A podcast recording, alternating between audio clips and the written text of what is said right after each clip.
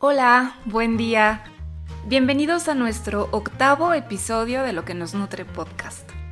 Y para esta semana lo que quiero compartirte es una práctica tan cotidiana que hacemos varias veces al día, pero que solemos hacer en piloto automático y lo que yo quiero hacer en esta ocasión es invitarte a que la puedas transformar en un acto de muchísima conciencia y mucho placer.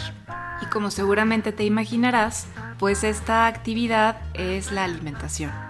Y la intención es que podamos incorporar todas estas herramientas de mindfulness o de atención plena en una de las actividades más fundamentales de nuestra existencia. Y es que bueno, la alimentación consciente finalmente no es solamente una estrategia para nutrirnos mejor o nutrir mejor a nuestro cuerpo, sino que también involucra a nuestra mente, a nuestro espíritu y a nuestro cuerpo emocional. También es una manera de ayudarnos a poder apreciar esa relación que hay entre los alimentos que están en nuestra mesa, nuestra salud y la salud del planeta. Es una forma de hacer crecer nuestra compasión por todos los seres vivos y de esta manera también poder venerar la vida en cada bocado.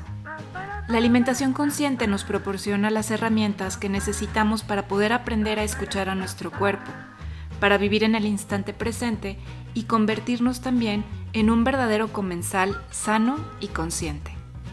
¿Y cómo podemos hacer para comer conscientemente cada día? Te voy a compartir algunas estrategias que pueden ser muy importantes para poder lograr este objetivo. Lo primero es que reserves un tiempo para cada comida, que apagues la tele, te apartes de periódicos, revistas, correos electrónicos, trabajo.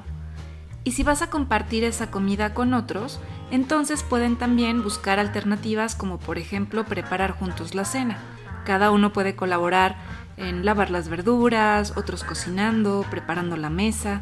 Y cuando ya todo esté listo, entonces nos sentamos, practicamos un poco de respiración consciente para poder unir a nuestra mente y nuestro cuerpo y poder también de alguna manera hacer presencia a este instante de compartir los alimentos. Después de esas respiraciones conscientes, Podemos observarnos unos a otros, sonreírnos y así reconocer la presencia también de los demás.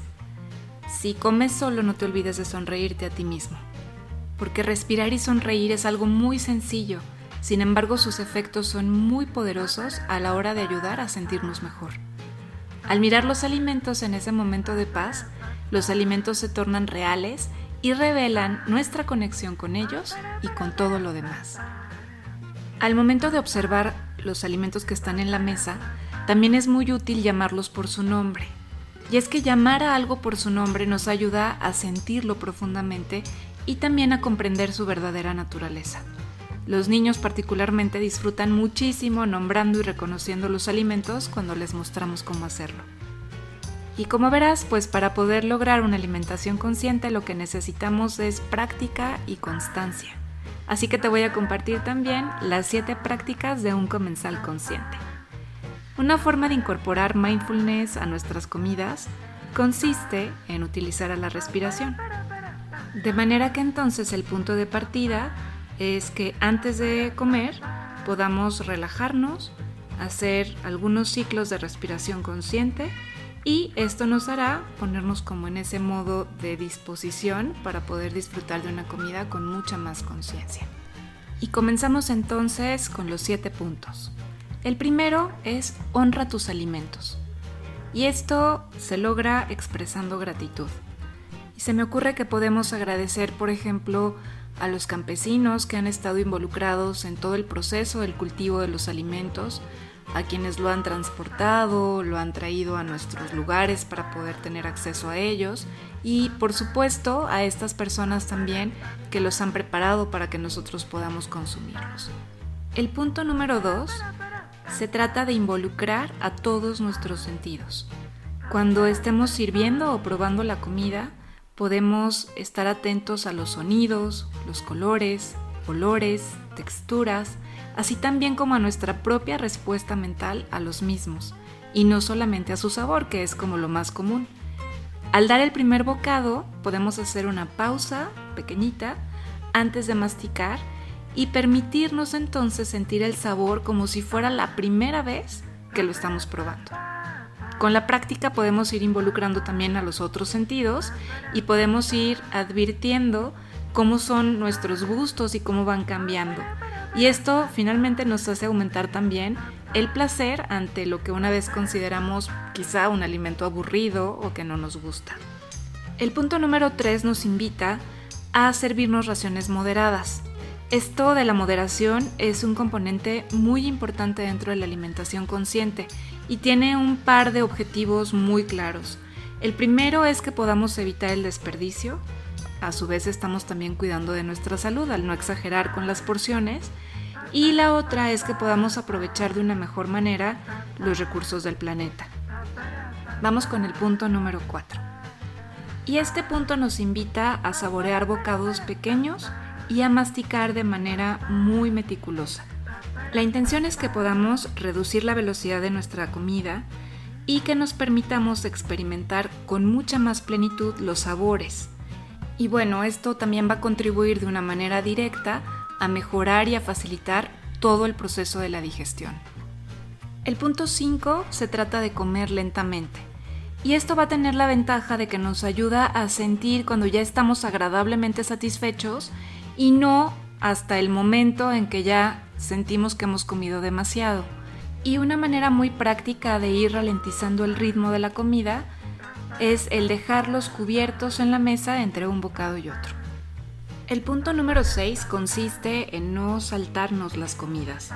Sobre todo cuando sabemos que, que, estamos acostumbrados a comer, por ejemplo, tres veces al día, es conveniente que no nos saltemos ninguna porque entonces llegaremos con mucha hambre a la siguiente y esto nos va a restar la posibilidad de elegir con una eh, mayor conciencia.